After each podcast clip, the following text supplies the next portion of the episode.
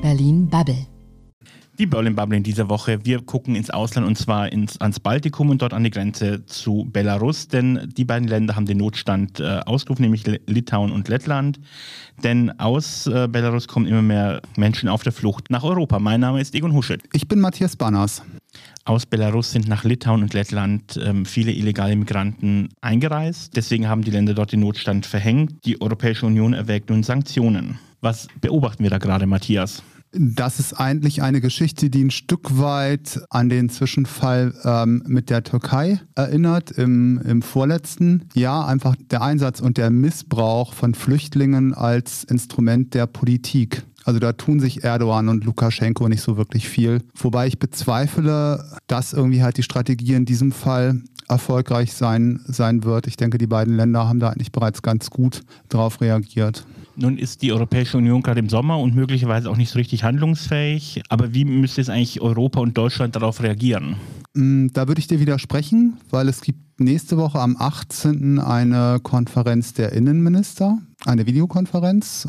Also letztendlich, da wird man das Thema nochmal auf die Tagesordnung setzen. Und es sind ja auch bereits, ich glaube, 35 Millionen Euro bewilligt worden, also nicht um jetzt Zäune zu bauen, aber äh, um die Betreuung von, von Flüchtlingen zu gewährleisten, zum Beispiel eine Covid-Isolationsstation und ähnliches einzurichten. Frontex ist vor Ort, und ich habe schon das Gefühl, dass da auch ähm, in Brüssel irgendwie ganz bewusst ist, dass wir da irgendwie halt ein handfestes europäisches Thema haben und dass wir Lettland und Litauen damit nicht alleine lassen dürfen. Nun ist es ungefähr ein Jahr her, ähm, dass Lukaschenko in einer höchst umstrittenen Präsidentschaftswahl quasi an der Macht geblieben ist. Die Vereinigten Staaten haben daraufhin nochmal neue Sanktionen verhängt. Sowohl aus Washington als auch aus London wurden die Strafmaßnahmen gegen Alexander Lukaschenko ausgeweitet. Wird das hilfreich sein? Die Sanktionen, die am effektivsten waren, waren die ähm, Importeinschränkungen für Pottasche und, und Kali, weil das einfach eine ganz wichtige Rolle spielt für Weißrussland, um irgendwie halt ein Stück weit irgendwie halt doch den eigenen Haushalt irgendwie halt noch im, noch im Lot zu halten. Auf der anderen Seite, Weißrussland ist gefühlt seit Jahrzehnten abhängig von Russland. Und ich kann mir irgendwie im besten Willen irgendwie halt auch nicht vorstellen, dass äh, Putin Lukaschenko fallen lässt. Ähm, gut, vielleicht wird es irgendwann irgendwie halt mal so sein, dass das Russland weiß, Russland integriert und dass es dann mit dass dann irgendwie halt die Eigenständigkeit ein Ende hat. Äh, wenn wir noch mal kurz dort ähm, tatsächlich an die Grenze blicken, der Irak hat 370 seiner Staatsbürger nach Hause geholt, äh, die beim Versuch der Einreise in die EU äh, dort an der Grenze gestrandet sind. Immer mehr habe ich den Eindruck, dass letztendlich auch Länder wie die Irak sich dazu genötigt fühlen, ein Problem zu lösen, was am Ende des Tages eigentlich eine Maßnahme ist, mit der Lukaschenko versucht, auf die Europäer Druck auszuüben.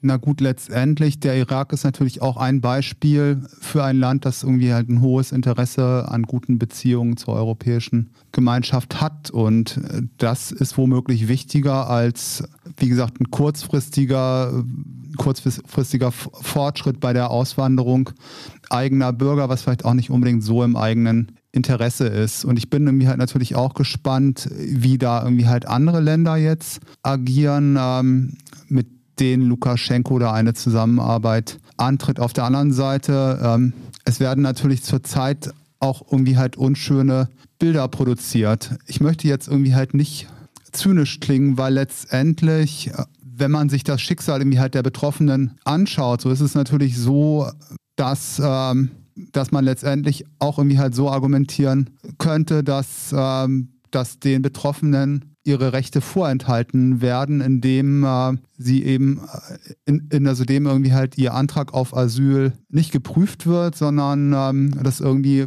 illegale Pushback-Maßnahmen stattfinden, insbesondere in, ähm, in Lettland, die ja den äh, den Ausnahmezustand erklärt haben und damit auch Asylanträge irgendwie halt nicht mehr prüfen, sondern die Menschen direkt zurückschicken. Ähm, nun nutzt hier Lukaschenko diese Menschen sehr, sehr bewusst als Druckmittel und offenkundig sind Menschen auf der Welt auch so verzweifelt, sich auf sowas einzulassen. Was sagt das eigentlich ähm, über die Lage der EU aus? Sind wir so attraktiv oder ist die Not einfach in anderen Ländern so groß? Warum passiert das da gerade? Ich denke, das ist ein Stück weit beides. Also es zeigt immer noch, dass, dass die europäische Gemeinschaft natürlich deutlich stabiler ist und äh, dass hier auch irgendwie halt noch sehr viel mehr wirtschaftliche Prosperität herrscht als in sehr vielen anderen Ländern auf dieser Welt. Auf der anderen Seite, klar, wenn wir uns dann mal ganz konkret ähm, vor Augen führen, wie wir auch mit Flüchtlingen umgehen, dann müssen wir natürlich irgendwie halt vielleicht auch das ein oder andere Fragezeichen machen, ob wir da unseren eigenen, eigenen Werten immer so gerecht werden. Ich glaube nicht in der Tat, dass wir das eben nicht werden. Auf der anderen Seite ist halt die Frage, gerade in so einer Situation, wirft man dort die eigenen Werte über Bord, weil diese Menschen eben kommen, weil sie ein Druckmittel sind oder wendet man auch dort die klassischen äh, Methoden an oder die klassischen Werte an, wie wir sie in Europa haben?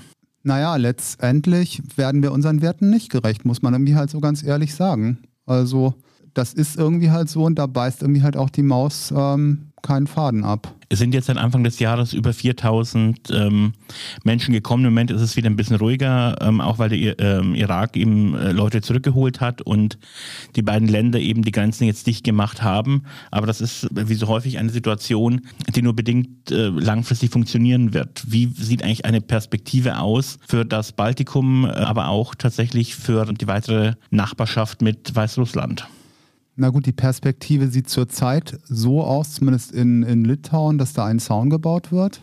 Da sprechen wir, glaube ich, über, wenn ich es richtig gehört habe, 140 Millionen Euro. Korrigiere mich, wenn die Zahl falsch ist. Ein vier Meter hoher Stacheldrahtzaun. Und wie gesagt, auch die, die Ukraine hat wohl bereits ungefragt äh, Stacheldraht nach Litauen geliefert. Also das ist natürlich auch Politik, die irgendwie halt einen hohen Symbolwert hat, äh, wenn sich die, die äh, Festung Europa mit ähm, Stacheldraht gegen andere Länder abschottet und ähm, damit eigentlich auch irgendwie halt sehr deutlich symbolisiert, dass wir eben nicht für eine Politik der offenen Grenzen stehen. Egon, mich würde nochmal interessieren, äh, du warst ja auch häufiger in, in Griechenland vor Ort, auch in den verschiedenen äh, Flüchtlingslagern auf den griechischen Inseln. Was ist denn aus deiner Sicht da irgendwie halt der, der, der Unterschied zwischen der Situation in Griechenland und der Situation in, ähm, im Baltikum, den wir jetzt beobachten? Nee, ich glaube tatsächlich im Baltikum beobachten wir, dass hier Menschen als Druckmittel eingesetzt werden. Das ist etwas, was, was wir so in der Form an der Außengrenze in Griechenland eben nicht sehen, sondern dort kommen Menschen, die auf der Flucht sind und ähm, eben tatsächlich mehr oder weniger ihren eigenen Weg nach Europa finden, sich auf eigenen Wegen da durchschlagen. Das ist ähm, schon nochmal eine andere Geschichte. Und tatsächlich ist das Mittelmeer auch eher ein natürlicherer Weg für Menschen auf der Flucht, als es Weißrussland ist, was ja nun von äh, sehr vielen verschiedenen Ländern umgeben ist. Und eben der Weg von Menschen, die auf der Flucht sind, ist im Zweifel wesentlich weiter. Werden wir denn auch eine ähnliche, ich sag mal, Lagerbildung beobachten in, in Litauen? Ich denke nicht, dass es so weit kommen wird. Denn einfach die Zahl der Menschen, äh, wie gesagt, das sind seit Anfang des Jahres um die 4000. Das macht die Sache insofern äh, überschaubarer, als es ähm, in Griechenland jemals der Fall gewesen ist. Es sind einfach sehr, sehr viele wenige Menschen, mit denen man irgendwie anders umgehen kann und man bemüht sich ja gerade oder man wird sich darum bemühen, auf dem einen oder anderen Wege dieses eben wieder abzustellen. Das heißt, das ist für dich auch eine zeitlich begrenzte Geschichte und wir werden da irgendwie halt keine Entwicklung beobachten, dass irgendwie halt diese Menschen im Zweifelsfalle ähnlich wie in Griechenland jahrelang in diesen Lagern ausharren müssen. Ich vermute nicht, dass es so weit kommen wird, denn Belarus hat daran gar kein Interesse, dass es auf ihrem, äh, auf ihrem Grund und Boden stattfindet und die baltischen Staaten werden einen anderen Weg finden, äh, um mit diesen Menschen umzugehen. Das heißt, du gehst auch davon aus, dass wir auf absehbare Zeit auch, auch eine Lösung bei diesem Konflikt. Nein, ich glaube tatsächlich, der Konflikt zwischen ähm, Europa und Russland, der jetzt gerade halt mal in Weißrussland ausgetragen wird, der wird uns noch sehr, sehr lange beschäftigen. Aber diese sehr spezielle Maßnahme, die Lukaschenko hier ähm, betreibt, die wird, ähm, glaube ich, relativ schnell wieder ihr Ende finden. Das heißt, du gehst auch davon aus, dass die äh, anstehende Innenministerkonferenz dann am Ende irgendwie halt von Erfolg. Ich gehe nicht davon aus, dass das äh, der ausschlaggebende Grund ist, aber es wird ein Grund sein. Die Vereinigten Staaten verhängen Sanktionen, weswegen sie jetzt ihr Personal auch in, in Minsk eben reduzieren müssen. Und ich glaube, das sind alles Dinge, die so weit Druck auf ähm, Lukaschenko ausüben, dass er dieses, ähm, diese Aktivitäten beenden wird. Aber an dem äh, Regime selber in Weißrussland wird es nichts ändern, oder? Ich glaube, das wird daran nichts ändern, aber insgesamt ist im Land auch, und ähm, das liest man auch immer wieder, ist die Unzufriedenheit der Bevölkerung wird immer größer. Insofern glaube ich eher, dass Lukaschenko ähm, von der eigenen Bevölkerung aus dem Amt gejagt wird, in das er zumindest bei der letzten Wahl nur sehr zweifelhaft überhaupt wieder reingekommen ist. Na gut, das wäre dann am Ende ja sogar eine gute Nachricht. In der Tat, aber ich glaube, dass bis das System Lukaschenko wirklich ähm, zum Einschluss gebracht wird, wird es eben noch dauern. Aber ich glaube, je mehr Druck die Europäische Union, aber auch äh, die Amerikaner machen, desto schneller könnte es dort ähm, gehen. Na dann, liebe Zuhörerinnen und Zuhörer, ähm, vielen Dank nochmal, dass ihr heute mit dabei wart. Und falls euch dieser Podcast gefallen haben sollte, dann freuen wir uns natürlich über, über Likes, über Kommentare und ihr könnt uns natürlich auch gerne auf den gängigen Plattformen folgen. Tschüss. Vielen Dank. Tschüss. Das war Berlin Bubble.